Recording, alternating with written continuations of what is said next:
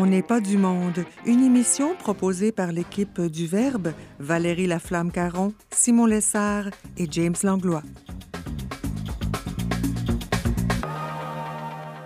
Aujourd'hui à l'émission, Ariane Blais-Lacombe nous fait voir le confinement du point de vue des enfants et Monseigneur Pierre-Olivier Tremblay contemple le Christ ressuscité dans le Seigneur des Anneaux. Bref, on n'est pas du monde.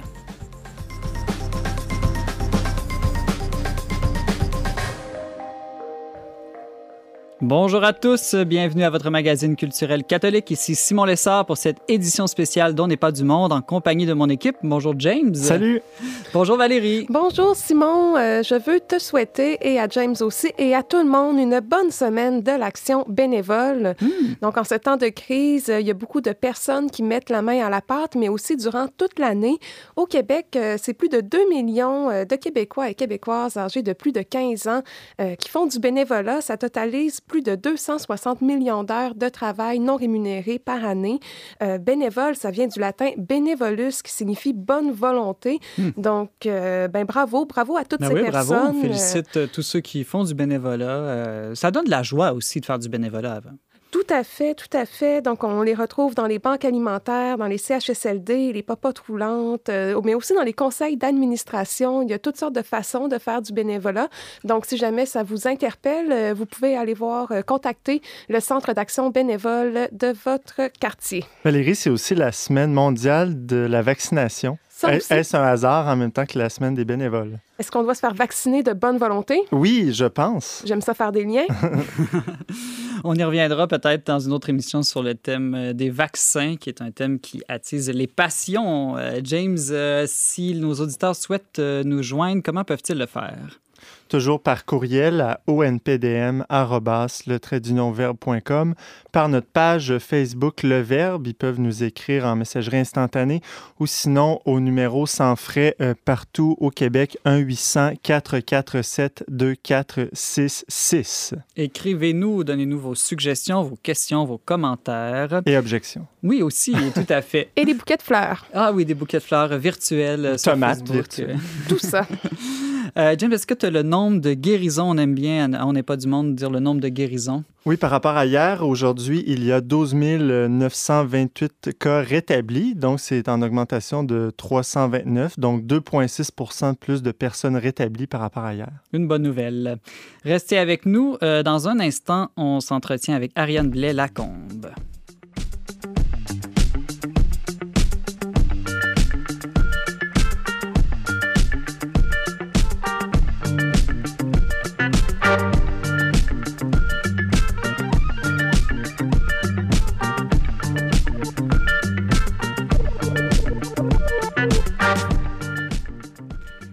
Les mesures de distanciation sociale frappent tout le monde, les grands comme les enfants. Mais qu'est-ce que les enfants en comprennent exactement et surtout comment vivent-ils ce confinement?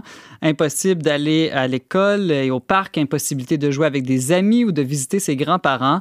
Peur et ennui, mais parfois aussi joie de retrouver ses parents, une vie familiale plus pleine. Pour nous en parler, notre chroniqueuse spécialiste en petite enfance, Ariane, Ariane Blais-Lacombe, dit j'étais avec nous. Bonjour Ariane, Allô, Simon? ça va bien? Ben oui, ça va bien, merci. Toujours euh, à Chicago, confiné avec euh, ta famille, c'est bien ça? Exactement. Moi, je suis présentement à Chicago, confinée avec euh, mon mari qui est étudiant au doctorat, notre garçon de 3 ans et notre petite fille de 10 mois. Hmm. Ariane, euh, je voulais qu'on parle ensemble du confinement, mais vraiment du point de vue des enfants. Comment est-ce que les enfants peuvent comprendre ou vivre les différentes mesures de distanciation sociale? J'imagine que pour eux, ne pas pouvoir toucher leurs amis, leurs grands-parents, ça doit les affecter encore plus que nous. Le toucher, c'est un des sens les plus importants, surtout chez les, les tout-petits. Oui, ben pour les enfants, c'est vraiment euh, une période, je pense, euh, difficile à vivre. Ça change vraiment leur quotidien. Puis en fait, euh, ce qui m'a donné l'idée de ce sujet, peut-être pour nos auditeurs, c'est qu'il y a à peu près deux semaines, je pense, certains intervenants, certaines autorités ont dit qu'il faudrait parler de distanciation physique plutôt que de distanciation sociale.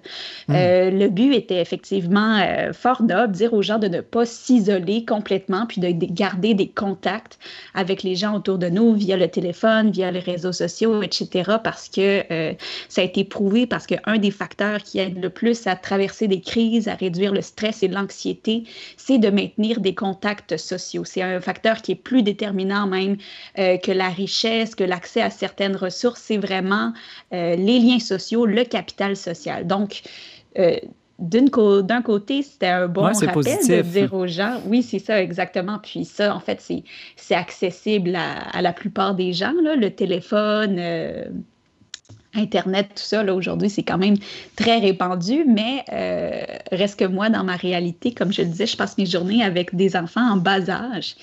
Puis je me suis vraiment dit, mais pour un enfant, distanciation physique puis distanciation sociale, c'est exactement la même chose. Si ça changera rien pour mon fils qu'on lui dise non, non, mon amour, tu peux garder des, liens sociaux avec tes amis, tu peux juste pas les voir physiquement. Parce hmm. que pour les enfants, les enfants sont vraiment euh, dans l'ici et maintenant. Ils vivent vraiment, euh, ils vivent très physiquement là, pour eux. Euh, tous leurs apprentissages passent par le jeu, par la présence physique. Toute leur sociabilité est très peu euh, en bas âge. Surtout, c'est vraiment beaucoup moins verbal. Ah oui, s'ils ne savent pas parler encore ou ne sont pas toujours capables d'utiliser encore non plus les différentes technologies là, en très bas âge.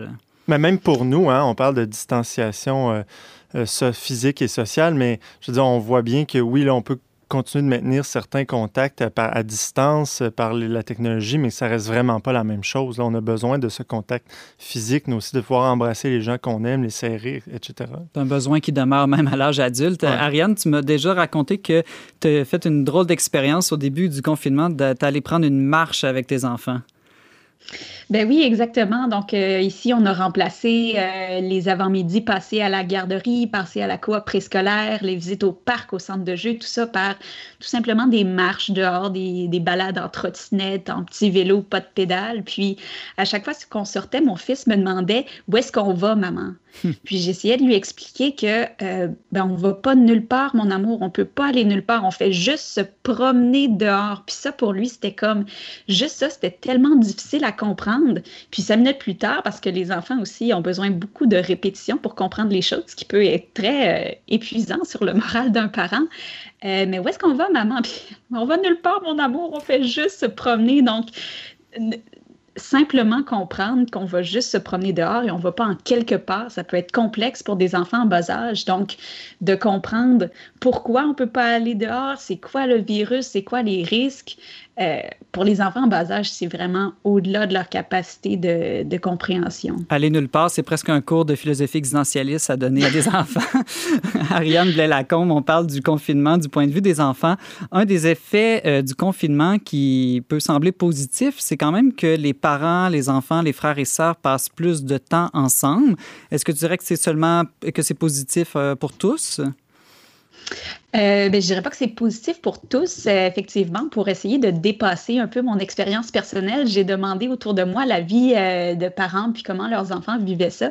Puis j'ai été honnêtement très surprise par toutes les réponses positives que j'ai reçues. Là, moi, je pensais que les gens allaient me dire qu'ils trouvaient donc ça difficile, le télétravail avec les enfants, qu'on demandait finalement à beaucoup de parents en ce moment de faire deux tâches qui demandent pleinement leur attention en même temps.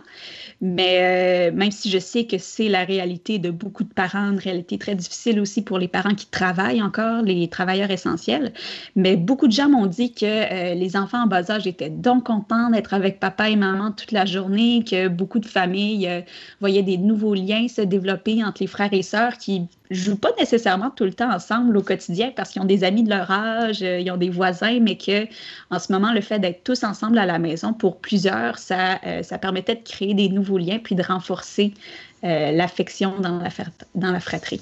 Je me demandais aussi, euh, j'imagine que la réalité des enfants uniques est quand même très différente.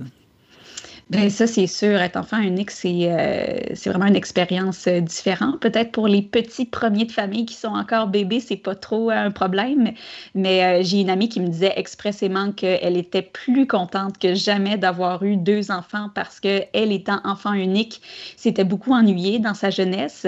Et puis là, on parle même pas de confinement, de crise comme ça. Donc, c'est sûr qu'en ce moment, plus que jamais, bien, je pense que les gens qui ont deux enfants ou plus sont, sont heureux de pouvoir faire jouer leurs enfants, même si ça mène souvent à, des chicanes, puis à devoir faire la police un peu, d'avoir un petit, un petit break, puis de les voir s'amuser ensemble, ça, ça vaut de l'or aussi, moi, je trouve.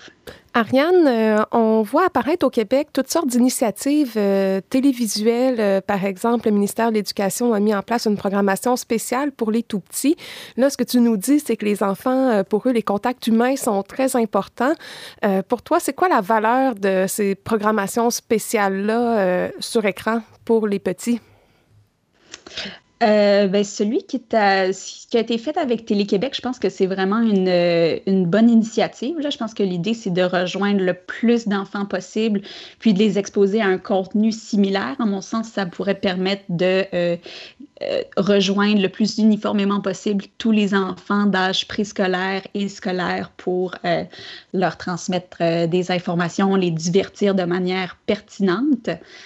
Euh, On a vu une vidéo de Passepartout, entre autres, qui explique aux enfants là, euh, comment respecter les mesures de confinement, qu'est-ce qui est un virus. Donc, euh, j'imagine que pour les enfants, si c'est leur idole, ça peut venir les toucher d'une manière particulière. Exactement. Ben oui, je pense que s'adresser directement aux enfants, ça peut être, euh, ça peut être super bien parce que même si euh, beaucoup de parents font l'effort d'expliquer à leurs enfants selon leur âge puis leur capacité de compréhension qu'est-ce qui se passe, qu'est-ce qu'on doit faire, comment on peut agir, ben ça reste terriblement abstrait. Puis le message passe tout simplement pas de la même manière quand c'est l'idole d'un enfant qui vient leur dire. Donc, je sais qu'au Québec en ce moment, il y a vraiment une, folie euh, de la nouvelle passe-partout. À ce qui paraît, elle est fort appréciée. Donc, j'encourage les parents d'aller euh, d'aller chercher ce petit vidéo-là puis de le montrer. Ça peut donner un coup de pouce. Ariane Blais-Lacombe, euh, ça m'amène à ma, mon autre question. Euh, qu'est-ce qu'il faut dire et ne pas dire aux enfants? Parce qu'avec la pandémie vient la possibilité de la peur de la maladie, peur de la mort, la mort que des parents ou des grands-parents. bon, c'est une question qu'on s'est beaucoup posée qu'est-ce qu'il faut dire ou pas dire aux enfants. Surtout que, en plus, toutes les mesures de confinement qu'on leur demande de respecter eux aussi, c'est davantage pour protéger les autres que pour protéger eux-mêmes. Bien, avant de euh, penser à ce qu'il faut dire ou ne pas dire aux enfants, je pense qu'il faudrait surtout porter attention à nous, comment on réagit. Parce que euh, oui, les enfants vont nous écouter, des fois peut-être pas, mais les enfants nous regardent à longueur de journée, puis c'est vraiment des éponges émotionnelles. Donc, si le parent est stressé, si le parent est anxieux, puis là, je suis très conscient que pour plusieurs, c'est vraiment des choses qui sont hors de leur contrôle. Personne ne fait le choix d'être anxieux, mais reste que ça va beaucoup affecter les enfants, probablement même plus que ce qu'on va leur dire. Cependant, euh, en demandant autour de moi, j'ai remarqué que beaucoup de parents ne donnent pas accès à leurs enfants aux informations directes. Ils préfèrent vraiment écouter les informations eux-mêmes puis euh, rapporter à leurs enfants parce que c'est vrai que on parle de drame, on parle de catastrophe, on parle d'hécatombe. Donc, euh, ça peut être très, très très inquiétant pour un enfant qui serait exposé directement à ces informations-là. On sait aussi que les enfants sont des sortes d'éponges émotionnelles. Ils peuvent vivre de manière décuplée une émotion que, que leurs parents vivent. Exactement. Donc, euh, le, plus, le plus important, si on est capable, c'est de faire attention à nous, notre gestion des émotions, puis aussi d'accompagner les enfants dans leur gestion des émotions. Euh, pratiquer des techniques de respiration, sortir dehors, apprendre à se calmer quand on sent qu'on est sur le bord euh, d'un débordement, ça va avoir euh, un, plus grand impact que quelconque autre chose euh, qu'on va faire pendant cette période-là. Ça a même amené un professeur à annoncer sur les réseaux sociaux qu'il encourageait les parents à ne faire aucun effort académique. Euh, il disait, moi, en tant que professeur, en septembre, je suis capable de reprendre vos enfants là où ils en sont, de faire les apprentissages qui n'ont pas été faits pendant la crise. Mais ce que je suis pas capable de faire, c'est de réchapper les traumatismes qui ont été vécus dans le foyer. Et là, quand on dit traumatisme, c'est pas nécessairement euh, d'être battu ou des choses très, très graves, mais simplement euh, le stress vécu au quotidien, ça peut affecter beaucoup les enfants qui sont dans un âge critique de leur développement personnel. D'enfants, mais bon, un enfant, ça va de un jour à 18 ans, là, selon notre compréhension du mot. J'imagine qu'il y a des différences selon les âges et peut-être même selon les sexes dans les manières de réagir euh, à la crise actuelle. Bien, c'est sûr, c'est sûr. Euh, les enfants, je pense que chaque âge a finalement ses défis et ses avantages peut-être. Euh, les plus petits sont beaucoup moins conscients de ce qui se passe. Pour eux, être à la maison, jouer au train, c'est parfois pas un problème du tout, tandis que les plus vieux vont être plus conscients de leur isolement. Ils vont avoir plus tendance à s'ennuyer. Les gens qui ont des adolescents m'ont vraiment dit que c'était euh, l'ennui total. En même temps, les plus vieux ont des capacités sociales plus proches des adultes. Donc, comme on disait, moins dans le physique, plus dans euh, le verbal, les interactions. Donc, sont capables de maintenir les liens avec leurs amis. Par contre, euh, c'est sûr qu'ils peuvent aussi être plus, plus anxieux. Il y en a qui ont déjà des job puis ah, ben, écoute, job dans une épicerie, dans un dépanneur ou de la rama, il faut continuer de travailler. Donc, euh, beaucoup plus exposés aussi, finalement, à, à vivre ces réalités-là comme des adultes, même s'ils sont encore des adolescents de 14, 15 ans parfois. Hmm. Ariane, avant de se laisser, il nous reste quelques secondes. As-tu une idée ou un conseil à donner aux parents? Euh, je dirais de ne pas s'en faire puis de pas trop en faire là, parce que euh, comme parent, on voit tellement passer là, de suggestions, d'idées, de bricolage, de cuisine. Puis, euh, en tout cas, je voulais dire aux parents que si vous, ça commence à vous faire rendre, à vous mettre de la pression sur faire plein de choses, que c'est pas grave, qu'on n'a pas besoin de réussir notre confinement, d'être super productif, puis tout ça. Puis, si on est capable juste de passer au travers, c'est bien correct aussi. Ariane Blais-Lacombe, tu nous parlais du confinement vu du point de vue des enfants. Merci beaucoup d'avoir été euh, avec nous aujourd'hui. Ça fait plaisir. À la prochaine. À la prochaine. Restez avec nous dans un instant, notre chronique virale.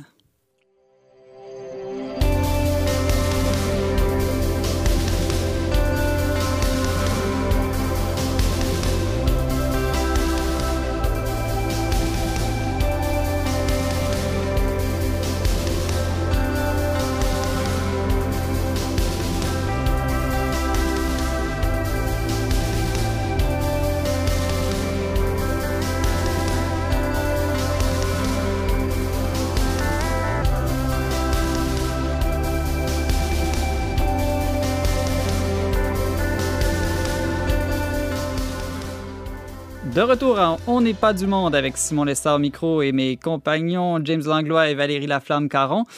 Euh, on parlait tout à l'heure du confinement vu des enfants. Euh, on pourrait aussi parler du confinement vu des parents. James, même si c'est difficile pour certaines familles, d'autres trouvent à l'heure actuelle certains avantages pour la conciliation travail-famille, entre autres avec le télétravail, je pense. Oui, ben il y a un chroniqueur euh, qui a attiré mon attention récemment dans le Journal de Québec, Cédric Bélanger, qui témoignait, euh, qui avait titré sa chronique Papa heureux à la maison. Euh, donc oui, c'est vrai qu'il y a des défis pour les familles. À, être en confinement, euh, de gérer les enfants, tout ça, il a pas nécessairement fait beau pour toujours les envoyer dehors. Mais euh, ici, le chroniqueur Cédric Bélanger, lui, disait que, au contraire, ben, en fait, c'est quelque chose qu'il expérimentait déjà avant la période de pandémie, donc qu'il avait commencé à faire du télétravail et qu'il avait vu vraiment beaucoup d'avantages. Lesquels, par exemple? Ben, il parle du fait que ben, on, on pense à toute l'absence de stress relié au transport, euh, plus de circulation, plus, euh, plus de stress de se rendre à l'heure au travail ou d'aller porter l'enfant à la garderie ou telle heure, telle heure. Puis, euh, donc, il y a ça en moins. Euh, ça, laisse beaucoup plus de temps dans la journée. Hein. Quand on y pense, le transport, ça peut beaucoup prendre de temps dans une journée. Donc, lui, il dit maintenant, euh, lui, il a élevé trois enfants. Il dit maintenant, il peut aller à la garderie à pied avec son, un de ses enfants. Ça lui laisse le temps de parler, de vivre un, un moment. Et par conséquent, sa conjointe non plus n'est plus stressée d'aller chercher les enfants à temps, retour de la maison, le soir souper, quand un des deux parents, quand les deux parents à ce moment-là peuvent être à la maison une journée, ben voilà, ça simplifie beaucoup les choses. Donc, c'est un peu tout ça qui, qui relevait. Mm.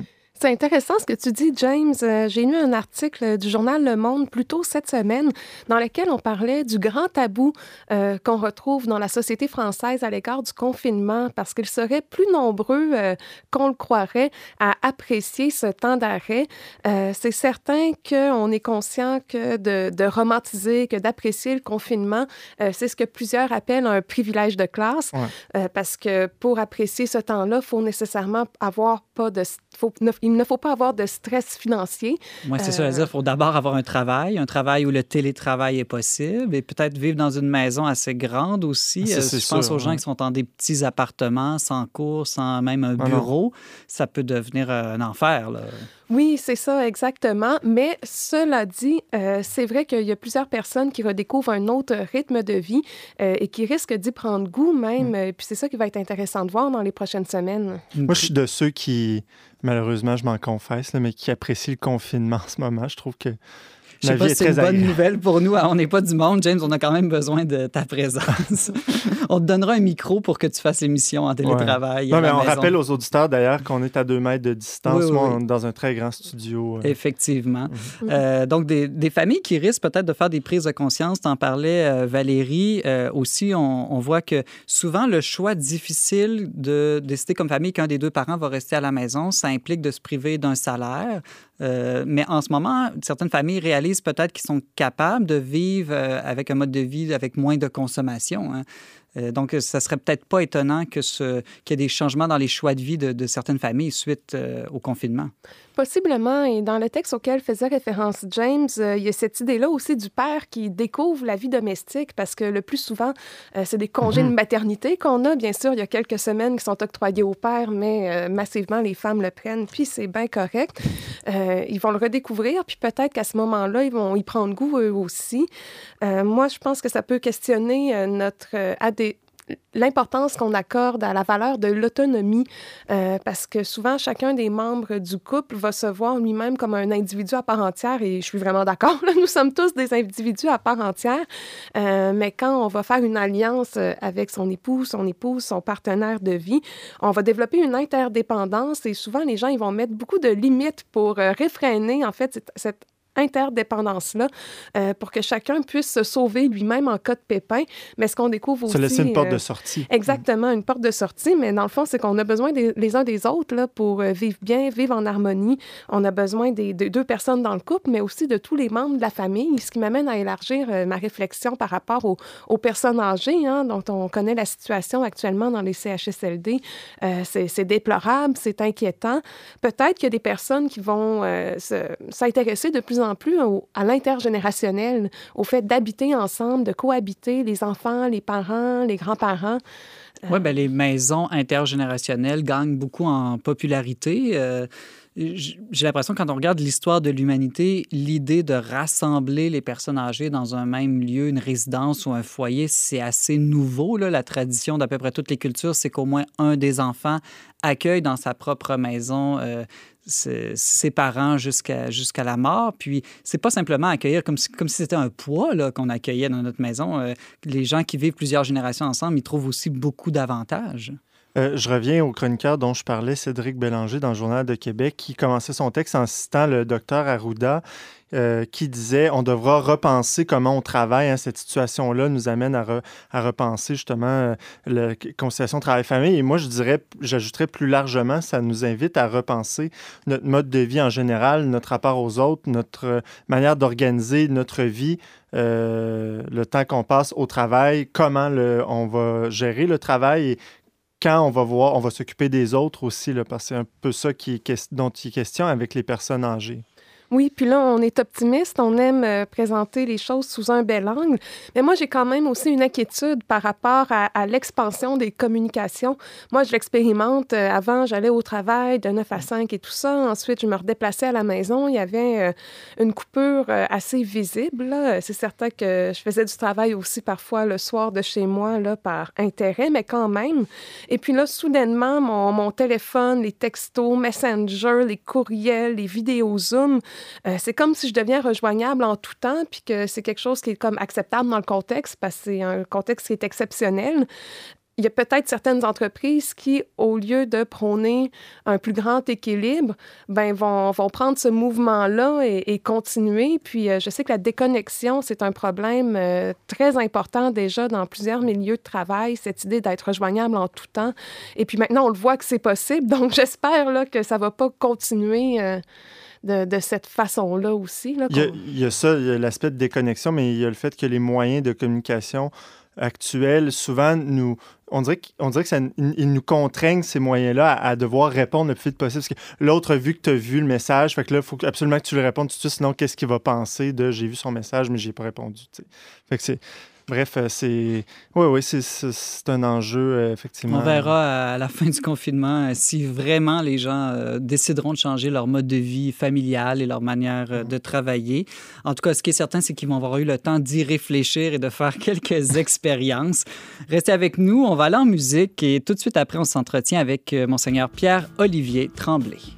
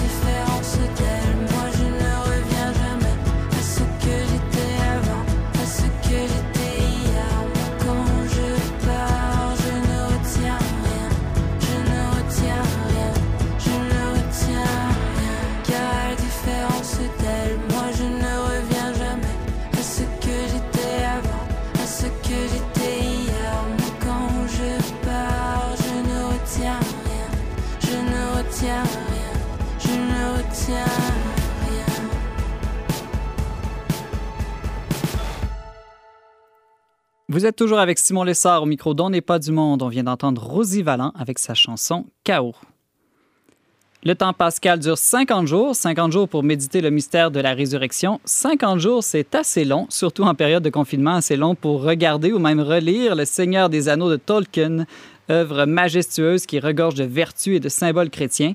Pour nous en parler, nous avons avec nous l'un des plus jeunes évêques du Canada, Monseigneur Pierre-Olivier Tremblay, qui, dit-on, aurait lu l'œuvre de Tolkien plus d'une fois? Monseigneur, bonjour. Oui, bonjour. Vous allez bien? Combien de fois euh, vous avez lu euh, ou vu Le Seigneur des Anneaux? J'ai lu le livre 16 fois, si mon compte est bon. Bon, j'imagine. Et ça, c'était tout dans la dernière année? je l'ai lu 14 fois dans mon adolescence, puis je l'ai relu deux fois plus tard. Et c'est une œuvre qui a marqué ma vie énormément, énormément. J'imagine, euh, euh, peut-être même dans votre cheminement vers le sacerdoce. Oui, puis ce que j'ai découvert, euh, ce qui m'a touché beaucoup, c'est que finalement, c'est une œuvre qui est profondément chrétienne. Mais, mais justement, est-ce que c'est vraiment une œuvre chrétienne ou c'est nous qui avons tendance à plaquer des idées chrétiennes quand on lit cette œuvre-là de Tolkien? Excellente question. Euh, plus j'ai exploré euh, la, littérature autour de l'œuvre, euh, cette perspective chrétienne de l'œuvre était peut-être pas apparente au départ, mais à partir du moment où on commence à, regarder le, cheminement de Tolkien, Tolkien était un, catholique dans une Angleterre qui ne l'était pas, beaucoup. Mais c'est un homme qui a fait tout un cheminement en discutant avec C.S. Lewis, un auteur protestant très connu, qui lui écrivait beaucoup des, récits euh, fictifs aussi. On connaît Narnia.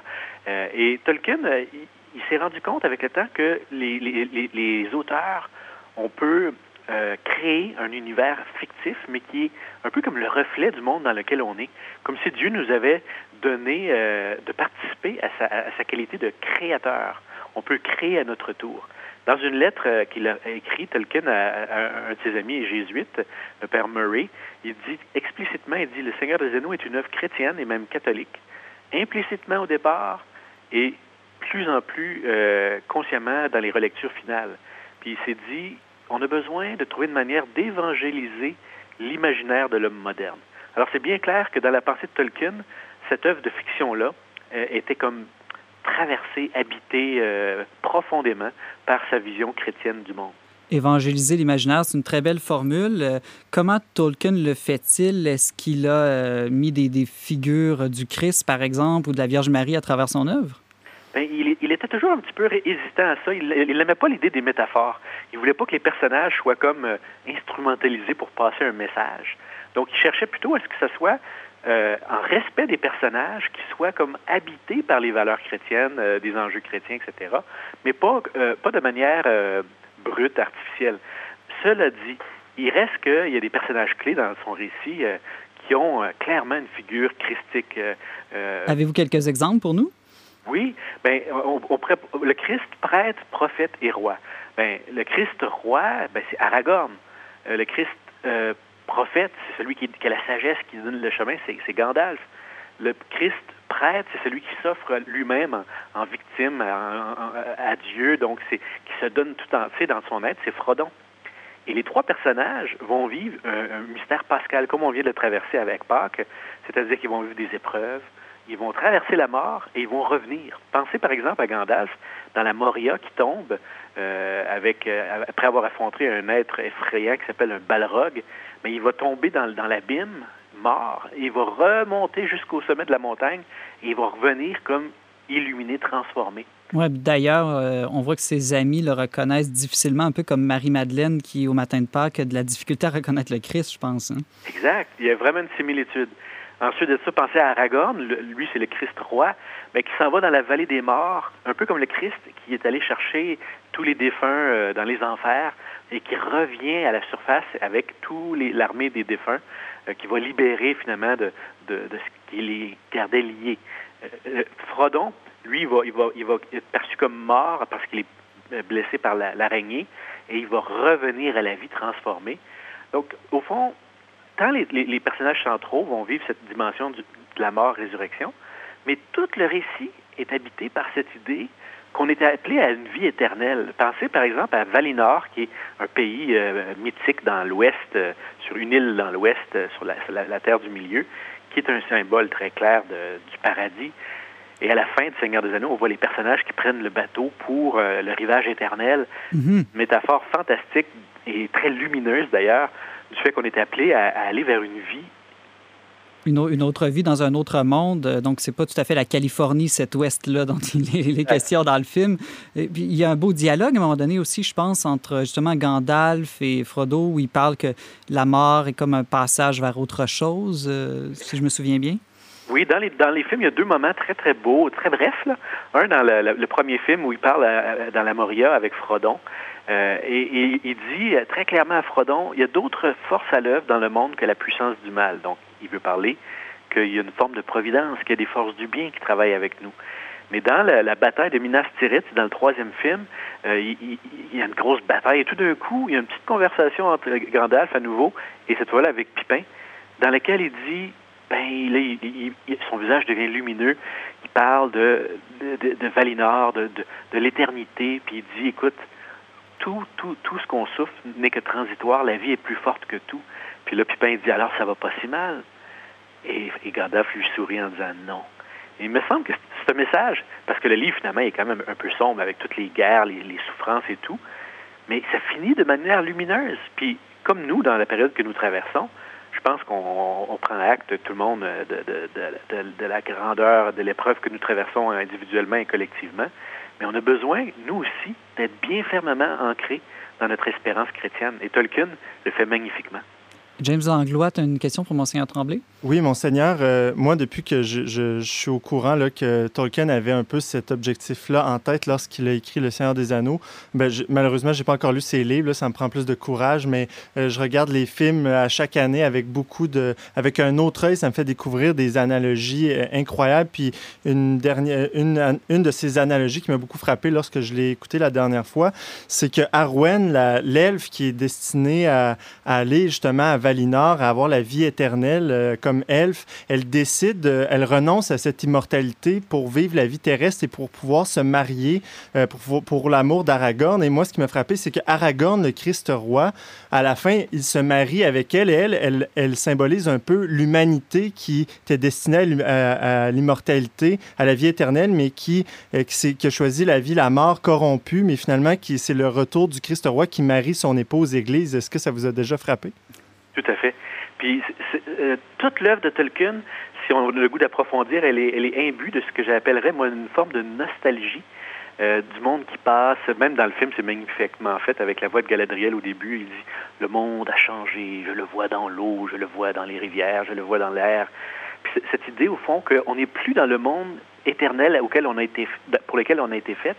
Alors le choix des elfes dans Tolkien, c'est profond. C'est comme une manière de dire qu'ils avaient eux accès à ce don d'une vie éternelle auquel il renonce. Euh, elle, en tout cas, elle, elle puis d'autres personnages qui l'ont fait, là. mais c'est que le, mystère de la vie humaine est le fait qu'on n'est pas immortel, on doit traverser la mort. Qu'on est un peu comme des étrangers de passage, selon la, formule, je pense, de Saint Paul. Exactement. Et, et cette idée-là, elle est présente dans, dans, dans, l'œuvre de Tolkien. Au fond, c'est que notre vie sur, sur, sur, la Terre, puis dans, dans le cas des personnages de la Terre du milieu, toujours, il y a toujours un appel à autre chose. La mer, le bruit de la mer, l'au-delà, l'île, le lointain. On est, tous faits pour une vie grande et éternelle.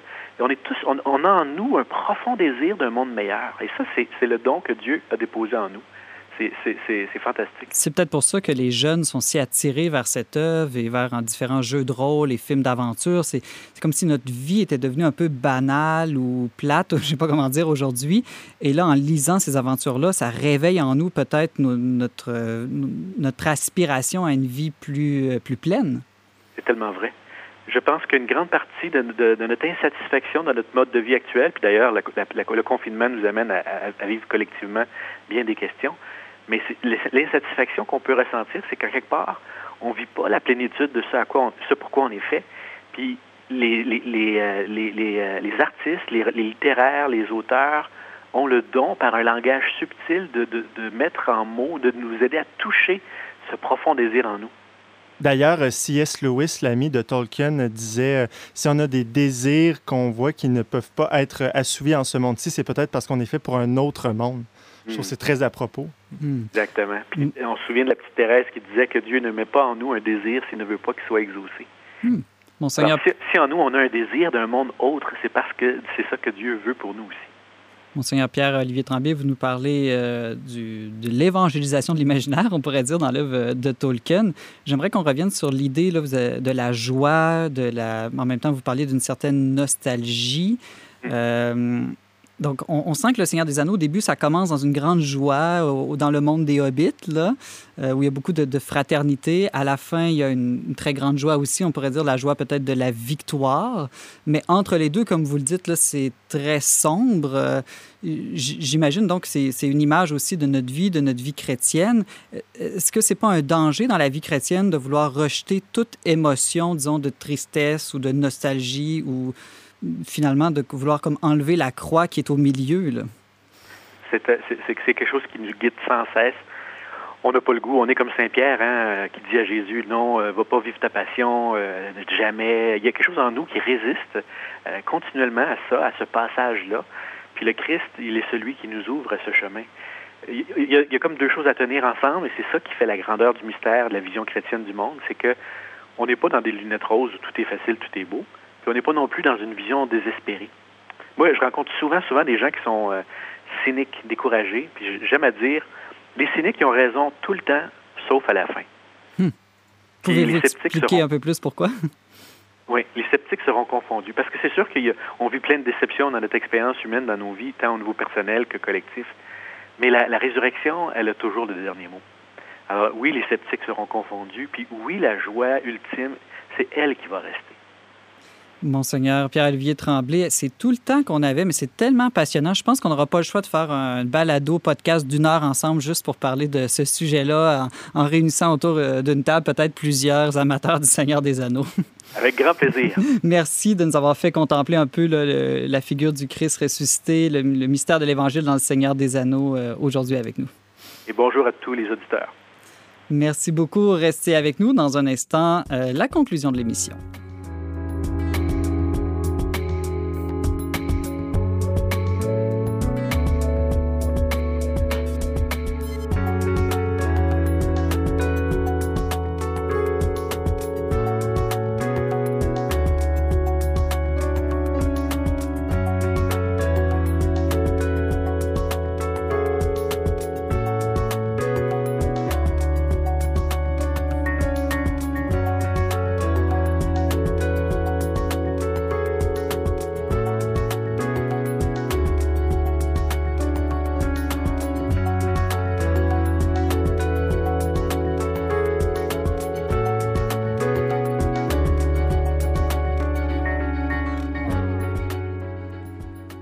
De retour à On n'est pas du monde. James, euh, je me demandais avant de conclure l'émission, est-ce que cette entrevue avec Monseigneur Tremblay t'a donné le goût de réécouter une fois de plus la, longue trilogie du Seigneur des Anneaux? Bien, à chaque fois euh, que je l'écoute, le Seigneur des Anneaux, comme la dernière fois, je l'ai écouté tout récemment avec mon, épouse. Puis euh, quand, quand, quand ça a eu été terminé, j'avais déjà envie de le recommencer.